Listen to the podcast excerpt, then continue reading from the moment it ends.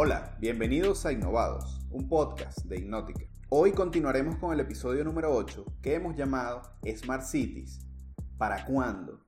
Y esto tiene que ver con eso que todos hemos escuchado, todos en algún momento hemos eh, leído algo sobre qué es una ciudad inteligente, cómo se puede implementar, las tecnologías que se ven involucradas, o sea, múltiples, múltiples eh, fuentes de información de distinta índole que nos indican qué es una ciudad inteligente o qué entendemos por ella. Entonces en el episodio de hoy intentaremos ver esa visión sobre las ciudades inteligentes y qué se necesita realmente para poder comenzar la implementación de una.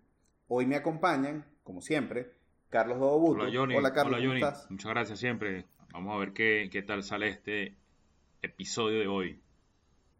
Sí. y también nos acompaña Oscar Calcaterra. Bien, Johnny, hoy sí, animado como nunca. sí, ya te, ya, ya, te estaba preparando una para. Pero hoy fuiste efusivo. Qué bueno. Mucho café, mucho café. Sí, sí, está activo. Pero bueno, no retrasemos más y comencemos. Y la primera pregunta que, hago para abrir esta conversación es, para ustedes, ¿qué es una Smart City? Tiene el derecho de palabra el señor Oscar Calcaterra. Ok, la respuesta corta es ciudad inteligente. Nos podemos abrir, abrir, abrir en el concepto. Ahí, ¿cómo lo llevamos? ¿Como la parte teórica o como la parte que uno interpreta como usuario de una Smart City? Porque... No, esta la pregunta legítima es ¿Qué crees tú para ti, como Oscar, que tienes un conocimiento, que, has leído, para ti, ¿qué, crees tú que es una ciudad inteligente? Ok, una ciudad inteligente para mí es una ciudad que se autogestione con la menos cantidad de recursos posible.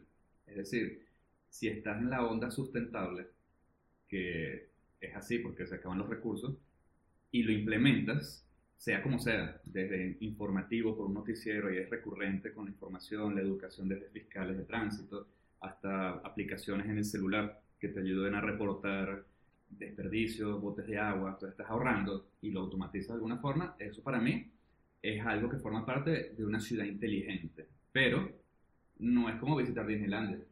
Disneylandia, como yo lo veo, de por sí, un parque, es automatizado y es inteligente pero está cerrado a un público. Ahí, cuando tú entras al pagar una entrada, estás como con unas reglas impuestas. Cuando lo llevamos a una ciudad que es libre, en teoría democrática, donde todo el mundo participa en lo que es el ciudadano, ¿cómo sabe el ciudadano cómo comportarse o cómo ayudar a alimentar ese sistema que está preparado para recibir la data de ser inteligente? Porque si no tienes data no puedes actuar al, al respecto.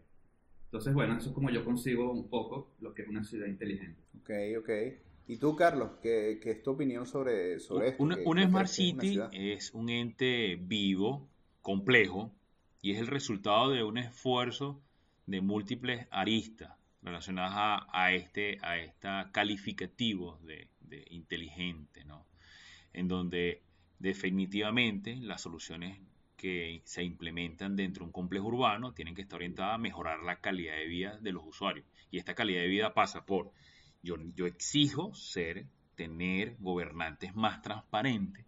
Necesito identificar y sentirme eh, representado por temas políticos que me identifiquen realmente en tema, una visión y una transparencia y al mismo tiempo una serie de servicios de digitalización de, la, de, las alcaldías o gobiernos que permita generar y crear trámites en línea adicionalmente a todo lo que es el tema de la movilidad cuando yo salga a mi calle, efectivamente yo pueda tener unas soluciones de mejoras en el comportamiento del tránsito local.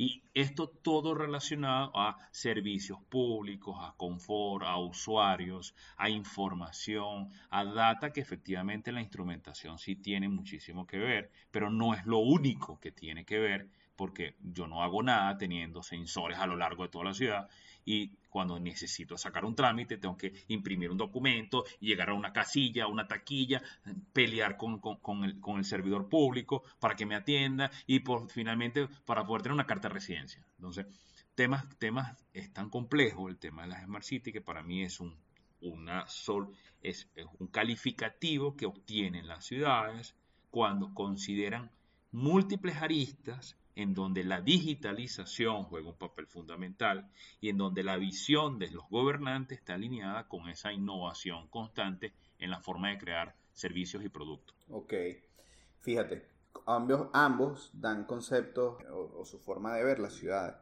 Y para mí, o sea, estamos alineados realmente. Yo, yo lo que agregaría es que las ciudades inteligentes o ese concepto nace con la, con la necesidad realmente de mejorar la calidad de vida de las personas. Técnicamente, las ciudades, los gobernantes, las autoridades, así como los países, la idea es que se ayude a mejorar las problemáticas de las personas y de esta manera ayudar a elevar la calidad de vida. Entonces las ciudades inteligentes parten por, ese, por esa vertiente para mejorar esa calidad de vida. ¿Cómo? Por medio de la aplicación de tecnología. Esto nace desde el tema de las TIC, lo que era la tecnología, la información y las comunicaciones, este, pero ha ido migrando a, cómo de alguna manera poder usar la tecnología, y cuando hablo de tecnología es en el sentido amplio de la palabra, no es necesariamente un hardware, un software, no, sino alguna solución arquitectónica, un tema de urbanismo, una digital, un proceso de digitalización. O sea, de alguna manera, darle la vuelta a la tecnología que ya existe. Tampoco te pide y te exige que inventes la rueda, sino sencillamente utilizar la tecnología existente. Y en muchos casos hay una labor que es interesante de las personas que están involucradas allí, que tiene que ver con ese trabajo creativo para poder, para poder adecuar una solución tecnológica a la necesidad que, que tengo y de esta manera poder solventar ese problema. Entonces, creo que va un poco por allí, va alineado con todos ustedes, es un tema súper amplio que muchas veces puede abrumar, que no sabes por dónde realmente comenzar. Y a pesar de que existen filosofías detrás de esto, nacen apoyándose en los ciudadanos eh, para poder recabar información. Entonces, esto, esto hace que, muchas veces no sepas por dónde comenzar. Y particularmente en, nosotros siempre hemos querido eh, de alguna manera poder ofrecer soluciones para ciudades. Incluso hace poco estamos trabajando en un proceso creativo de, dimensionamiento para, un proyecto que, que, se quisiera abordar en una alcaldía. Y ahí es donde, Carlos, ¿cómo ves tú por dónde crees que se pueda comenzar un proceso de esto? En una alcaldía tiene la intención pero todavía no sabe cómo, cómo afrontar un tema como, como esto tan, tan complejo. Es sumamente complejo iniciar en un proyecto donde se tenga una visión de Smart City. Hace poco nos hemos enfrentado a soluciones de alcaldías y entes gubernamentales que quieren dar el paso, pero realmente cuando te pones a conversar con ellos te, te das cuenta que, que ellos están teniendo los mismos inconvenientes que podemos tener nosotros en este episodio, que es hablar de que realmente qué es un Smart City, cómo implementarlo. Quiero que uno de los principales pasos que debe dar es la, en, entender, asumir el rol de, liderazgo que debe tener un, servidor público, en este caso un líder de un, de un, gobierno local, de poder asignar recursos, no solamente económicos, sino humanos, en conceptualizar ese ideal de cómo mejorar los servicios urbanos con vira a la calidad de vida de los usuarios, que tiene que ser siempre, siempre, siempre esa la intención. Cómo, cómo la ciudad se, se actualiza desde el punto de vista de servicios para garantizar que esos servicios están pensando en cómo mejorar la calidad de vida de los usuarios. Porque es la única razón del por qué debería tener ese desarrollo desde el punto de vista de recursos económicos, de recursos humanos y el compromiso del ente gubernamental que finalmente está en ese puesto, tiene esa posición y ha sido colocado por sus votantes con la única opción de mejorar la calidad de vida de ellos dentro de los espacios urbanos. Pero estos espacios urbanos son muy amplios. Por lo tanto, yo diría, Johnny, que para poder iniciar mm. realmente una implementación de Smart City, lo que tienes que es conceptualizar qué es para esa alcaldía o para esa ciudad realmente qué es una Smart City. Y con base a esa Smart City, esa tropicalización de una serie de esfuerzos y de labores que están relacionadas finalmente a un, a un producto, a un entregable final, es el que va a tener los esfuerzos de trabajo y las inversiones de la recolección de capital. Porque siempre las alcaldías y siempre las ciudades siempre van a decir lo mismo. No tengo presupuesto previsto para esto. Y esa es una de las respuestas comunes. Esa es la respuesta común y siempre lo, y lo va a hacer. ¿Por qué? Porque hay prioridades. Y desde el punto de vista de prioridades hay que entender que la implementación de la digitalización, la implementación de las mejoras en la calidad de vida de los ciudadanos a partir del uso de la tecnología y que es, debe ser el, hoy en día uno de los principios de implementación de un gobierno. Y si hoy en día yo fuese alcalde, por ejemplo, el político Carlos Dobuto, pues haría todo lo posible para aprovechar lo que conozco desde el punto de vista de tecnología para mejorar calidad de vida. Pero ojo, Johnny, esto no tiene que ver netamente con instrumentación, con sensores. Yo lo, yo lo haría de último realmente, o a mitad de camino. y esto puede ir en contra de mi negocio. Por eso. Pero realmente lo que yo haría es, conceptualizar primero. E, exacto, no, no es ir en contra realmente. Esto es como cualquier proyecto. Fíjate que tienes que tener claro qué es lo que quieres. Y, y muchas veces, pues siempre, eh, tienen acceso a distintas fuentes de información, pero tienen a veces preconceptos o ideas preconcebidas, mejor dicho, este, sobre qué es tal cosa. Tal vez han visto algún proyecto, fíjate que en Latinoamérica hay muchísimos ejemplos de, de ciudades o municipios que están ya implementando y tienen tiempo en esto. Y claro, cuando ves algún video de un municipio de eso, ves que ya tienen pliegue infraestructura, que ya tienen un montón de aplicaciones, que tienen eh, ya un centro de, información municipal, o sea, tienen muchas cosas. Entonces, claro, ves todo eso y dices, oye, entonces va y esto me recuerda, yo necesariamente es así. esto me recuerda a que una vez tuve una conversación con, un gobernante que ha tenido peso dentro de alcaldías y, mm. gobiernos locales. Y era una persona encargada en el área de seguridad. O sea, tiene una experiencia muy importante en el área de seguridad. Y sus soluciones de Smart City todas estaban orientadas a la seguridad. ¿Cómo hago para mejorar la seguridad? Un botón de pánico. ¿Cómo hago para mejorar la gestión de la policía? ¿Cómo hago un tracking de la atención de un, evento? ¿Cómo hago un tracking de los eventos, estadística de los eventos y los... Y, claro, su visión era porque él conoce realmente el punto de vista de seguridad. O sea, está muy orientado, por eso está muy orientado a el esfuerzo de múltiples profesionales que están eh, concibiendo ese, ese hecho, ese, esa, esa característica de una Smart City y no debe estar alineado simplemente con la visión de una persona, sino que debe ser un grupo multidisciplinario donde tengas arquitectos, donde tengas ingenieros, donde tengas ciudadanos, donde tengas policías, donde tengas eh, eh, temas de medicina, responsables del área de medicinal o de salud, que todos estén generando unas líneas estratégicas y con base a esa línea estratégica se define una hoja de ruta a seguir donde las primeras victorias tempranas son importantes para el tema político. Sí, esto, esto va muy de la mano, no solamente de, de, de, esta, vamos a llamarlo ingeniería urbana, por denominarlo de alguna forma, para, para este Roma y, esta, y estas, estas ideas que se deben conceptualizar. Pero esto va de la mano de, de muchas cosas, o sea, esto es, esto es una buena manera de empezar parte de, ese ente, o mejor dicho, muchas de las ciudades que arrancan realmente con, temas de ciudades tiene que ver con, el, con crear una dependencia, que puede ser una persona inicialmente, que se encargue de centralizar todas estas iniciativas. Es esa persona que va a ir de la mano de la asesoría de los planes de, de planificación urbana local, este, que deberían existir y estar actualizados, va de la mano de normativa, o sea, es una, una, una, una dependencia que es multidisciplinaria pero su orientación es netamente a canalizar todas las iniciativas de proyectos de ciudades inteligentes, automatizar de alguna manera los procesos dentro de la alcaldía. Esto y muchas realmente comienzan por digitalizar servicios, porque esto va ligado a la gobernanza, pero para no encadenarnos aquí, porque no hemos escuchado la, visión de Oscar. Tú, Oscar, en, ¿cómo, ¿cómo, ves que se puede afrontar un proyecto de esto, sabiendo, bueno, que es algo también complejo, como hemos venido hablando? Mira, es una pregunta complicada. Las respuestas de ambos me encantan porque son muy teóricas y es lo que se debería hacer y es producto de muchas disciplinas poniéndose de acuerdo en cómo lograr soluciones para el bien común. Sencillo, lo que salga de allí, buenísimo.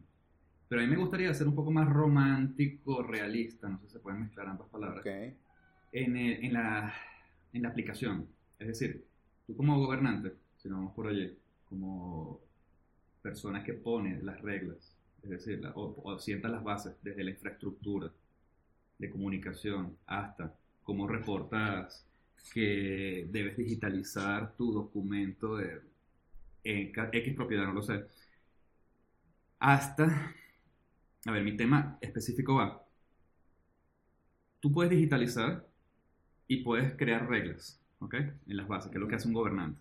Chévere. Mi preocupación o lo que más me llama la atención es cómo haces es que haces que el ciudadano las cumpla o se sienta con poder de utilizarlas un poco más allá.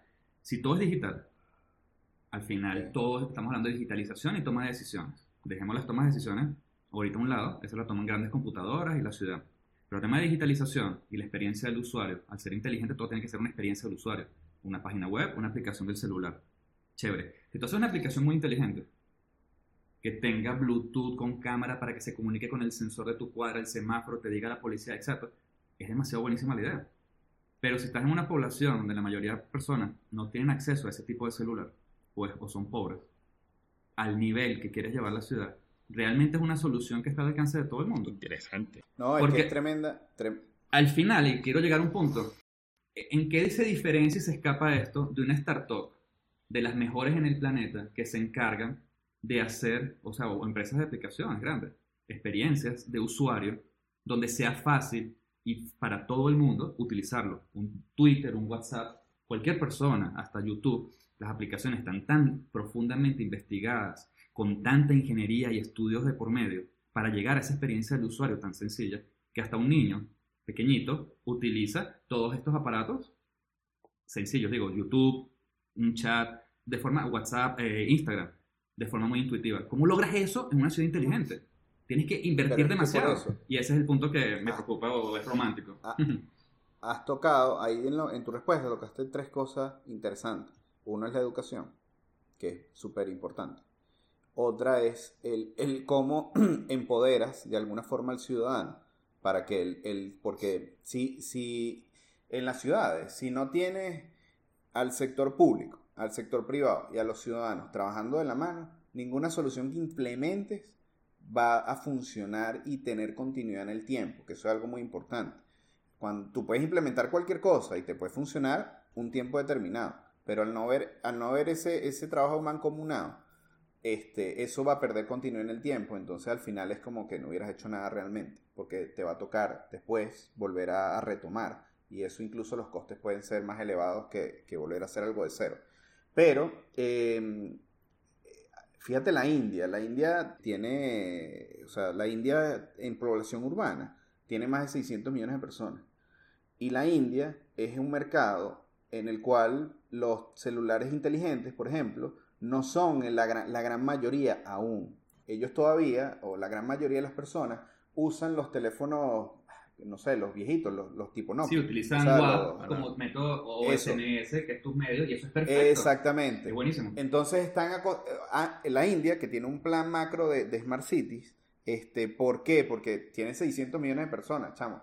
Tienes que darle, me imagino el problemón que debe ser dar respuesta a, a, múltiples problemáticas. Entonces, ¿qué es las soluciones que ellos han basado, o muchas de ellas? Ha sido, como tú dices, por medio de mensajería de texto. Pero ahí estás ligando dos acciones. Es cómo interactúo con las personas, que vamos a decir en este caso soluciones pensadas para usar eh, teléfonos de ese estilo. Y segundo, cómo los empoderas a ellos para que tengan de verdad, que, se sientan identificados con, lo que sea que estén aportando. Y eso tiene que ver con esa filosofía de, de abajo hacia arriba, en la cual son los ciudadanos la base de todo esto. Si el ciudadano no aporta y no se involucra, eso no va a funcionar, porque tu fuente de información no son los sensores, un despliegue de infraestructura que vayas a realizar, no, es trabajar en una solución, como bien dices, en la cual sea el ciudadano el que te reporte, de alguna manera, en el que se vea que su aporte y lo que él indique por allí realmente está valiendo de algo. O sea, sirve de algo para la toma de decisión y poder solventar algún problema. Entonces va por allí. Lo que Oscar dice es sumamente interesante mm. porque refleja el tema de, de, que realmente una preocupación de cómo implementarlos, pero lo que está hablando y lo que más quiero rescatar de, de, su, de su punto es el tema del compromiso de la ciudadanía para lograr la implementación de una solución. Y ojo, el compromiso no es tener todos un smartphone y tener la posibilidad de conectarse en 4G, 5G. No, no, no, no, no, no, no, no. Porque yo puedo tener una solución como alcalde en donde coloco una parada pública, en donde pasa la bucetica o el carrito por puesto, y esa buceta lo que tiene es un botón en esa parada y en ese botón, para que no sea ni siquiera una pantalla táctil digital, simplemente el usuario al darle clic pulsar ese, pulsa, eh, ese, ese, ese, botón, dice, mira, mi, el servicio de calidad de esta ruta, si estuvo buena o no, no estuvo bueno, estuvo malo. Y eso es estadística, eso es data para mejorar calidad de servicio. Porque después puede evaluar un supervisor y decir, mira, en función de la calidad de la satisfacción de los usuarios, tú tienes de verdad te permiso para continuar en esta ruta o no, te quito la ruta porque tengo otras personas que tienen otros carritos propuestos que no es el la gran sistema de transporte, y ese carrito propuesto va a mejorar una solución para estos usuarios. Es una solución muy pobre, muy económicamente barata, pero le va a dar a la ciudadanía la posibilidad de tener el habla. Ah, aquí entra otro tema, la educación, porque seguro si pensamos en ese botón o pulsador o una parada, lo que primero pensamos es en el saboteador que va y le va a dar varias veces a ese, pulsador y boteador. Pero un tema de educación. Si la ciudadanía, si las personas entienden que eso es para mejorar el servicio y la educación es uno de los valores fundamentales de, esa, eh, de, de esa conglomerado de personas, realmente lo que se hace es se respeta y todo el mundo va a usar cuando realmente tenga que usarlo porque efectivamente esa información le va a llegar a la alcaldía y le va a tener una solución. Sí, y ahí no necesitamos nada de telefonía móvil celular, ahí no necesitamos YouTube, no necesitamos Twitter, no necesitamos nada, porque es un tema de una visión romántica, puede ser, de implementar soluciones de muy bajo costo, pero con una visión de mejora de calidad de servicio.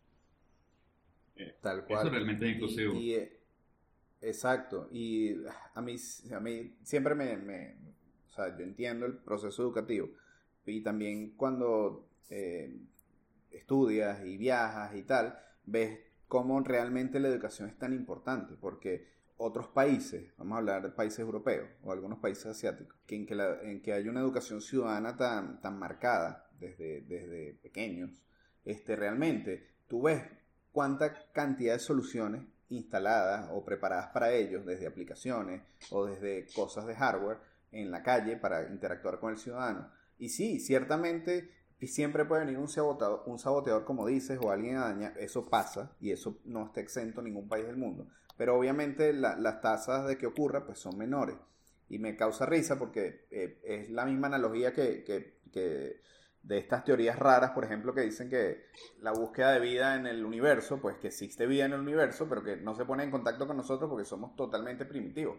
Y todavía no hemos llegado a una conciencia de, humanidad para poder eh, realmente entender todo lo que sea que eso implique. Entonces con esto de la educación y las ciudades veo algo similar, realmente, porque hay un trabajo muy grande que hacer, sobre todo en Latinoamérica, todavía educativo, para que esto, esto pueda ir fluyendo de una manera, o sea, que no se detenga, que sean procesos que inician y no se estén deteniendo, sino que hay que darles continuidad en el tiempo. Enlazando con esto, ahora que Oscar lo mencionó en, en, una de sus intervenciones, él dijo, bueno, quitando todo el tema tecnológico, ahora yendo, yendo a ese punto de tecnología, ¿ustedes cómo, cómo ven que esa integración, porque hay algo a mí que me fascina del tema de las ciudades y, obviamente algo muy importante es la, comunicación. O sea, si tú haces cualquier proyecto o despliegue, ya sea hablando de un punto de vista de tecnología, tú necesitas comunicar los equipos. Y hay muchísimas soluciones en el mundo que permiten eso, desde telefonía, eh, desde las redes, emplear las redes de tecnología existentes, usar algún tipo de, de usar anillos de fibra para conectar dispositivos, o, hay otra tecnología que, está agarrando mucho auge, que tiene que ver con las, redes de, poco consumo, las, low power eh, eh, redes, las redes de bajo consumo. One. exacto. ¿Cuál es su, opinión sobre estas redes? ambos. Carlos sabe mucho, tiene tesis, ¿no? Ay, tú también. bueno, mira, a mí me parece que es una gran oportunidad para que los complejos urbanos no dependan de la gran empresa de telecomunicaciones que provee todos los servicios y soluciones, sobre todo para países mm. o ciudades donde las comunidades son de bajo de bajo, posibilidades, como es la realidad latinoamericana, es decir, ciudades con problemas múltiples en donde pensar en una red de telecomunicaciones de gran ancho de banda puede ser un problema operativo o de suministro, porque siempre vamos a depender de las grandes empresas de telecomunicación.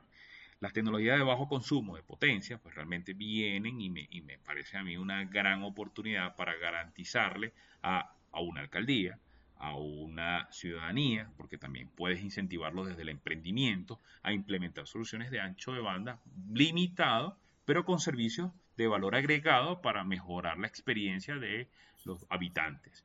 Entonces, ese tipo de tecnologías que tienen pequeños dispositivos que pueden costar 20, 30 dólares para enlazar dos puntos a uno hasta 5 kilómetros de conexión en, dentro de una ciudad, pues genera un abanico de oportunidades para obtener servicios relacionados a, no sé, seguridad, agua, energía, calidad de servicios públicos, comunicación desde el punto de vista de alertas o alarmas, esa comunicación digital, no, transmitir la voz porque el ancho de banda no está preparado para eso. Para eso existen otros tipos de tecnologías, pero estas soluciones de baja potencia, de bajo consumo y muy poco ancho de banda, pues realmente hoy tienen un valor importante y que tiene que ser mirado sobre todo en Latinoamérica que está tan virgen en este tipo de soluciones. Y siempre pensamos en, no, 5G, la red tecnología o la data, la, la telefonía en 5G va a cambiar y revolucionar todo. Pero es que no todas las ciudades pueden realmente contar con una infraestructura de esto. Si nos vamos a aquí, por poner un ejemplo, a Guasdualito en Venezuela, ¿cómo le va a pensar ese alcalde implementar soluciones de mejoras dentro de su ciudad? Si ni siquiera la telefonía móvil se le funciona. Una llamada telefónica probablemente no, no, no funcione, no opere. Entonces, claro, este tipo de tecnología le va a permitir a estas ciudades, desde el punto de vista de soluciones, poder implementar una gestión de beneficios para el valor agregado hacia los habitantes, considerando tecnología muy bajo consumo y sin depender de la gran empresa de telecomunicaciones que implemente la solución dentro de ella. Es, eh, parte de, exacto. Y Oscar, tú que también conoces de estas tecnologías y, las, hemos, las hemos hecho pruebas con algunas de ellas, ¿tú, ¿qué opinas tú sobre esto, de estas redes? Bien, voy a tratar de no ser tan extenso en este, porque tengo un tema más polémico que me gustaría que habláramos de siguiente. Fíjate. Las redes de bajo consumo, en cuanto a ancho de banda, que también te trae por la frecuencia de onda ahorro en energía, te permite desplegar soluciones muy económicas a muy bajo precio por mucho tiempo. Una batería que te dure 10 años. Eso está excelente y es buenísimo. El tema aquí, que es lo chévere, ¿qué pasó en el Apolo? Cuando Apolo 13 fue el que llegó a la Luna. Este, no, el 13 no llegó, el 11. el Apolo 13 es la película, correcto. Cuando llegó un Apolo a la, Luna, o bueno, toda esta historia, lo que quiero llegar es, las computadoras que utilizaban esas naves eran súper básicas. Básicas, básicas. Lo que recibían eran instrucciones por radio que tenían que convertir de alguna forma digital para tener una especie de telemetría. Esa información, súper concisa. Unos protocolos que tú puedes decir, mira, si yo te digo A y tú me respondes A, significa tal tú me dices B, es porque tienes otra cosa. Tú defines una especie de convenciones o protocolo. ¿Qué quiere decir todo esto? Que la data que estás transmitiendo es poquitica y estás logrando muchísimo. Siempre y cuando hayas trabajado en suficiente ingeniería, donde ambas partes, el que envía y el que recibe y viceversa, se entiendan. Por lo tanto, un protocolo es tan importante en la vida. Entonces aquí, en cuanto al ancho de banda, es el futuro poder poner, que ya está pasando, muchas redes porque eso es lo bonito de estas frecuencias, en distribuidas, donde siempre va a haber una parte comercial que te va a ofrecer la infraestructura.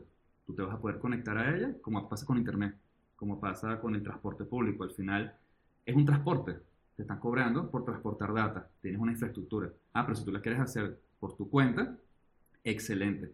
El tema está, como siempre, tienes que tener los conocimientos y estar muy claro que estás transmitiendo data muy sencilla, convertible por convenciones y no un video o un HTML que te baja una película de Netflix completa, porque ya está, está siendo procesado y comestible para un usuario que no consume la data pura. Nadie navega un televisor a punta de texto. Tú quieres ver imágenes, tú quieres tener una experiencia con un mouse, etcétera, etcétera. Entonces son como ese, ese paradigma, tenerlo muy claro. ¿Qué es la transmisión? ¿Qué es lo que quieres llevar? Poquita data, pero puedes lograr mucho. Sí se puede, no tienes por qué mandar videos ni nada, menos que sea algo específico de transmisión de, de seguridad, ¿no? Que en ese caso sí lo amerita. Sí, que eso sí es particular. Claro. ¿Cuál sería tu tema polémico? Porque yo tengo otro. Claro. Pero vamos a empezar por el Fíjate cuando Carlos hablaba del botón de, de, estadística, de censo en el autobús, cuando vas a tomar transporte público. Mira, eso lo he visto ya en muchos lados, ¿no? viajando en muchos países, donde si hay una especie de captar estadísticas, censos, ¿no? Del, del, del, ciudadano. Eh, gente inteligente, gobernantes que fueron bien puestos, tratan de tomar decisiones en base a eso. El tema que quiero llegar es el del vandalismo, ¿verdad? ¿Cómo te proteges ante eso? Entonces, eh, además de la educación ciudadana, si estás en el contexto correcto, yo quiero llevar, tú puedes lograr, o no, la pregunta sería, China y su control social se puede interpretar como un Smart City. Porque, porque te lleva a la cuestión, si tú, tú tienes, en teoría, lo he leído, yo todavía no he ido a China a ver, a ver cómo funciona, pero en teoría te estás siguiendo todo un poco de serie de cámaras, de sensores, de cuestiones para control social, ¿no? Sabes qué estás haciendo, sabes en qué momento estás, en dónde, se van generando ciertas estadísticas, ¿no? Si tú cometes un vandalismo, se penaliza con un puntaje o si no cumple, te comes un semáforo o algo así. Tienes como un crédito social.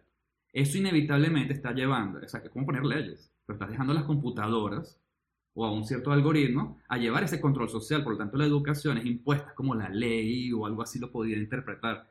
Por lo tanto, si tú agarraste el botón que dice Carlos en el, semáforo, en el autobús y lo dañaste, eso te lleva o a una penalización de cárcel, lo que sea, o un crédito social que se descuenta. Entonces hay una especie, si una persona está monitoreada, evita, no comete tantos errores. Si alguien te está viendo, tú no vas a cometer un crimen, algo así. Entonces por allí quería ver si el concepto está, ustedes lo ven similar, China, con su control social, te puede llevar a beneficios de Smart City. Porque al final yo creo que sí. Pasa que no, no comparto su comunismo, pero sí lo veo como un Smart City. De que la tecnología exista y la implemente no te limita a que lo hagas con fines maquiavélicos, ¿no? Exacto, exacto. O sea, la tecnología está y lo implementaste y es un Smart City. ¿Cómo, la, ¿Cómo la usas? ¿La usas para matar personas? La tecnología... Esa la está usando. La tecnología nunca es la villana, realmente. Es, la, es el ser humano el que le puede dar alguna vuelta retorcida a la aplicación. Dentro del concepto tecnológico de las aplicaciones, de, las aplicaciones ciertamente entraría en calificativo de ciudades inteligentes. Pero ya desde el punto de vista más ético, por decirlo de alguna forma, ya tienes ese conflicto de, bueno, pero no lo estoy haciendo técnicamente por el bien de la ciudadanía. O, tal vez desde esa visión retorcida, mm, pero sí sea... Este, vamos a, abstraernos de la parte este, de control social duro, de penalización, ¿no? De, parte maquiavélica. No, porque pero la pandemia pasó, creo, tengo entendido que hubo una buena respuesta, porque ya tienes tanto control de las personas que sabes dónde están y las puedes medio manipular las y todo. Pero es que es lo que te digo, el, el, particular término de gran hermano, que es básicamente lo que estamos hablando, para mí, eventualmente, para hacia allá van a ir a converger muchas de las soluciones de ciudades inteligentes, porque al final estás amasando cualquier cantidad de datos que va a llegar al punto en que cualquiera se puede preguntar sin ningún fin raro, es, ajá, ¿ahora qué hago con todo esto? Porque ahora puedo, eh, con toda esta información, ahora puedo poner una, una solución nueva que me ayude en pandemias. Por ejemplo, modo pandemia, que identifique a las personas, que sepa dónde estuvo una persona, por ejemplo, tengo un paciente contaminado eh, o infectado, y, ah, mira, esta persona vive aquí y mira el recorrido que hizo esta persona durante todo este tiempo. Entonces todas las personas que estuvieron en contacto en esta determinada ruta, pues están eh, son potenciales personas que van a expandir claro, Este, pero, este, este pero una dictadura, Johnny, esa misma solución puede ser aplicada para llenar un control social de esta persona estuvo protegiendo aquí. y quizás esa es la conclusión de esto. Entonces, Eso es lo que te digo, que la solución se le puede dar la vuelta también para eh, ese, esa visión de gran hermano de Orwell este, de 1984. Este, claro que se puede aplicar totalmente, pues la tecnología nuevamente no es la villana, es el, el, uso, que se le da. Las personas de la bomba atómica inicialmente no estaban buscando hacer una bomba, estaban buscando explorando fuentes de energía. Y bueno, esa fuente de energía le haces un tweet y lo vuelve una bomba. Entonces, este, pero la visión física de, de los temas de fusión, o eh, del núcleo del átomo y todo esto, no tenían que ver con una bomba inicialmente, pero es una aplicación que se le da. Y en tiempos de guerra, pues nada, lo terminaron de patentar para, para hacerlo. Entonces, e, eso, es, eso es un tremendo que el, seguimiento social es tan importante para tener una Smart City. O sea, si tú quieres de verdad gestionar recursos, tú deberías de, de verdad, si tienes un celular, todo el mundo tiene un celular que te está rastreando, usa esa data. ¿Y por qué no? sabes dónde está la gente concentrada, mejoras esos espacios, mejoras la calidad del aire o reduces el transporte, se concentra, eso está buenísimo, pero es que es inevitable que el uso de la tecnología esté en manos incorrectas. Entonces ya eso es otro tema, eso es otro, se sale. Claro, es que es un tema ético. Que, que, sí hay muchas personas que se plantean estos, estos problemas éticos y organizaciones, ONG y, y, organizaciones privadas, que, que, evalúan los usos éticos de la tecnología. Y obviamente esto debe ser algún punto de debate de ellos. Y lo traigo a colación porque para mí, técnicamente, con toda esta información, sí tú puedes plantear algo para delegar en la tecnología el seguimiento a muchas cosas.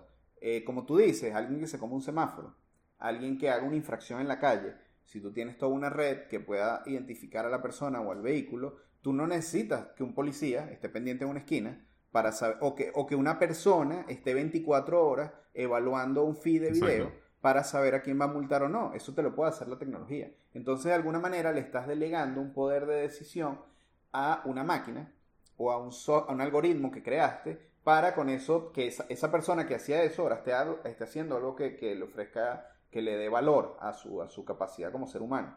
Y esta es la pregunta que yo traía polémica en sentido. Saben que también, o sea, obviamente dentro de las Smart City entra el tema industrial, de productividad. Hablamos de la industria 4.0, hablamos de todos los puestos de trabajo, que es la pregunta que quería hacer. Si se habla mucho de que la automatización y todas estas nuevas tecnologías que se están implementando, lo que van a hacer es causar más despidos en las personas, que cosa que no estoy de acuerdo, porque pienso que las personas se pueden preparar para aportar valor en otras áreas. ¿Ustedes cómo lo ven? ¿Por qué, lo digo? Porque si saben los, ODS, los Objetivos de Desarrollo Sostenible, ellos son 17 objetivos que abarcan transversalmente muchas actividades y las ciudades son una de ellas. Hay uno en particular que tiene que ver con la industria, que es el ODS 9, si no me equivoco, que es la transformación industrial, la transformación tecnológica, hacer más eficientes los procesos. Entonces, allí es donde quería dejar la pregunta esta. ¿Ustedes de verdad creen que dentro del concepto de Smart City, que vas a, tocar temas industriales, obviamente, porque es parte de, las mismas ciudades, esto va a afectar a realmente puestos de trabajo, va a afectar a las personas? O, creen que es simplemente un bulo o, una noticia que se hace correr por el miedo de, muchas personas a, de alguna manera crecer profesionalmente y, superarse y, poder afrontar retos de una forma distinta. Interesante. Interesante. Puede ser muy polémica la respuesta. Bueno. Sí, por eso. Es que Mira, el mundo no es igual, lamentablemente no todo el mundo va a estar siempre igual de educado, lamentablemente. Este, siempre vas a tener una mano obrera y siempre vas a tener un personal capacitado. Ahora, si creo en los equilibrios, si me vas a poner un mundo lleno de robots que van a automatizar procesos muy manuales, eh, por otro lado, la parte técnica de mantenimiento de esos robots debería crecer probablemente, ¿sabes? O las industrias que, mano de, que tienen que eh, manufacturar ciertos componentes de electrónicos para fabricar esos robots, seguro crece. Y digamos que esas líneas de producción, también, esos componentes también están automatizadas, pues vámonos más atrás. Te vas a las minas, de donde al final todos los componentes electrónicos terminan siendo minerales o componentes, grafito, carbono, lo que sea, para hacer resistencias, para hacer condensadores, para energía, transportarla, cuarzo, siempre son elementos de la naturaleza. Entonces quizás por ahí se traslade ese personal no capacitado a las minas, a la, no lo sé. Creo que hay un equilibrio, podría haberlo. Se me ocurren mil cosas maquiavélicas. ¿Y tú, Carlos? siempre, siempre va a haber oportunidades, Johnny, para las personas con eh, conocimiento. El tema, el tema de educación vuelve a ser importante para poder mejorar y aprovechar las oportunidades de, que se generan en cualquier mundo con cualquier cambio que se, que se vaya implementando. la pandemia que estamos viendo hoy en día, pues nos obliga a pensar, por ejemplo, en otras formas de producir y en cómo mantener productividad en ciertos sectores. Claro, hay sectores que prácticamente no pueden cumplir con un tema de aislamiento y de, y de un home office, que es lo que hoy en día es lo que la mayoría de las ocasiones podemos hacer. Pero que la tecnología vaya a desplazar totalmente a la ciudadanía y a dejarla sin empleo, pues realmente yo no estoy de acuerdo, al igual que tú porque sí, es un tema de cómo cambiar las oportunidades de negocio y cómo ver el mundo desde otra perspectiva. Sí, efectivamente, personas sin conocimiento que no tienen las oportunidades y no solamente un tema de, de, no es un tema de capacidad, es un tema de oportunidades. Yo tengo familiares y amigos y conocidos que sé que vienen de muy bajos recursos y lo único que realmente lo que le dieron en la vida es una oportunidad. Y esa oportunidad es la de integrarse a saber y conocer o ampliar tu línea de vista. Entonces, va muy relacionado a que realmente no, considero yo que la tecnología va a desplazar a la ciudadanía, va a desplazar cargos y oportunidades laborales, sino que va a hacer que se tenga que reinventar los servicios y la educación de la ciudadanía, de, de las personas, para poder aprovechar oportunidades de negocio que estén dentro de un sector específico. Pongamos un ejemplo en una ciudad. Un semáforo desplazó a un fiscal de tránsito público. Y ese fiscal de tránsito público hoy en día se puede generar otro servicio distinto a no simplemente estar en un semáforo, pase usted, pase usted, le toca a este canal, le toca al otro canal de tránsito. Para eso ya tienes un aparato que sí es un robot, si lo quieres ver desde ese punto de vista es un robot, es una tecnología que tiene una codificación, un acuerdo de cómo las personas van a pasar y no van a pasar. Ahora, ese fiscal de tránsito desapareció porque no, ese fiscal de tránsito ahora necesita reinventarse y se inyecta nuevamente en la sociedad como un factor importante con otra alcance de sus labores diarias. Bueno, es así, es así, este, coincidimos allí. Creo que no es algo que vaya a, destruir manos eh, puestos de trabajo. Creo que a, la par como se automaticen eh, algunas tareas eh, laborales en distintas ramas, a ese mismo ritmo se eh, crearán nuevas tareas, nuevas oportunidades en otras áreas en las que las personas de alguna manera se pueden migrar. Porque eso es algo bueno que tenemos, que esa capacidad de aprendizaje y capacidad de, ver distintas oportunidades y cómo desenvolvernos ante distintos escenarios. es una de esas cosas que nos hace humanos en particular. Entonces, muchachos, ya, ya estamos en, los tiempos del cierre. El programa había sido bastante... Hemos tocado muchos temas realmente, desde la ciudad y el formalismo y, conceptos. Pero ahora quiero que nos despidamos con... ¿Ustedes creen que a dónde van las ciudades? O respondiendo al título de, este capítulo que es las Smart City, ¿para cuándo? Las hemos escuchado desde hace tanto y tal vez ahora sí vemos que poco a poco van avanzando algunas soluciones y que hay alguna oportunidad que se va desarrollando en algún lado en particular, pero obviamente todo esto no es algo masivo, esto no es algo de una adopción masiva y todavía faltará para ello, igual que cuando nos vendían carros voladores a partir del año 2000, que ya estamos en el 2020 y todavía no los hay. ¿Ustedes qué creen que a, dónde vamos con todo este tema de las ciudades y, lo más interesante, ¿cómo, cómo ven que sea esa posible adopción en, nuestros países de la región, que, que al final somos bastante similares unos de otros. Para cerrar, yo sí creo que la, Smart City para cuándo es para allá, y más aún con el tema de la pandemia. O sea, considerando el tema de la pandemia, es inevitable realmente la digitalización de, los, de soluciones sencillas, como por ejemplo un trámite. ¿Tiene sentido hoy pensar que una alcaldía debe generar un trámite o permitir o, llamar a los habitantes a una oficina pública para dejar un documento y que ese documento sea sellado, firmado y se lo entreguen otra vez dentro de tantos días y tener una cola de personas y tener las personas eh, agrupadas con un tema de posibles, de, posibles focos de, infección. Entonces no, no, no tiene sentido realmente. Entonces, considerar temas de tecnología para digitalizar procesos, para implementar soluciones, con base en las realidades nacionales y locales es una obligación ya, es ya. Y vamos muy tarde realmente en Latinoamérica, sobre todo hablo por Venezuela, donde hoy en día todo es tan analógico y tan complicado. Pero sí, es un tema político, es un tema económico, un tema social, eh, es un tema eh, de educación que, que involucra a los gobernantes hoy en día que nos representen realmente con una visión de mejorar calidad de vida con base al uso de las tecnologías que existen ya implementadas a nivel mundial. Qué, fino. Y Oscar, tu visión. Mira, yo creo que aquí en Latinoamérica vamos a experimentar que la ciudadanía solicite, pida este tipo de servicios o soluciones inteligentes, por lo menos en gestión pública, con este tipo de uso exagerado de Instagram, redes sociales, Facebook, WhatsApp, tal. Fíjate que tú, a mí me sorprende cómo si ahorita se hacen ventas por un WhatsApp. Este, porque no puede ocurrir lo mismo con canales públicos, una notaría o, no sé si notaría es público, pero un documento, una entrega, una atención al cliente, aunque sea por un bot. Yo creo que la ciudadanía poco a poco va demandando eso, o, como el uso de tecnología está abierta, vamos a llegar inevitablemente a algún tipo de gestión muy básica, pero bueno, está dentro de los conceptos de ciudad inteligente. Hasta que los gobernantes, alguien, lo implementen muy bien. Sí, eso no, no, va a ser tarea fácil. Yo también creo que el tema de las ciudades ya es algo que, que ha tardado. Nosotros como región, Venezuela en particular, con, tiene un atraso adicional con la región.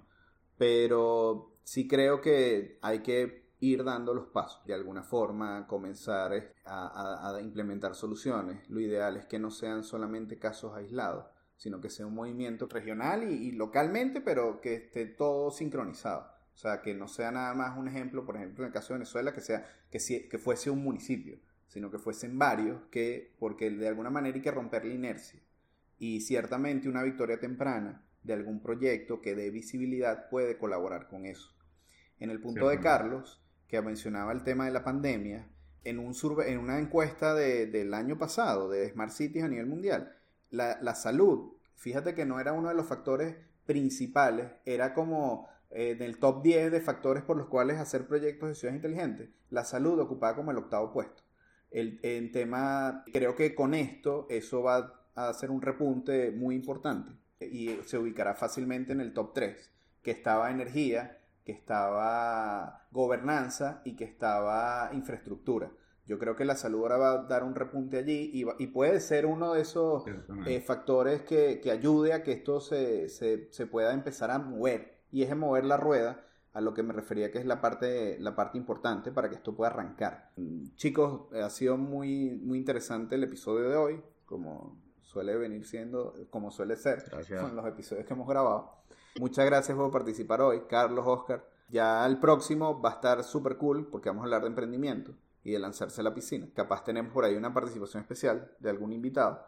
Pero para todos los que nos escuchan, eh, ha sido un placer eh, grabar este episodio. Y ya con esto nos despedimos del episodio número 8 de Innovados, un podcast de Hipnótica.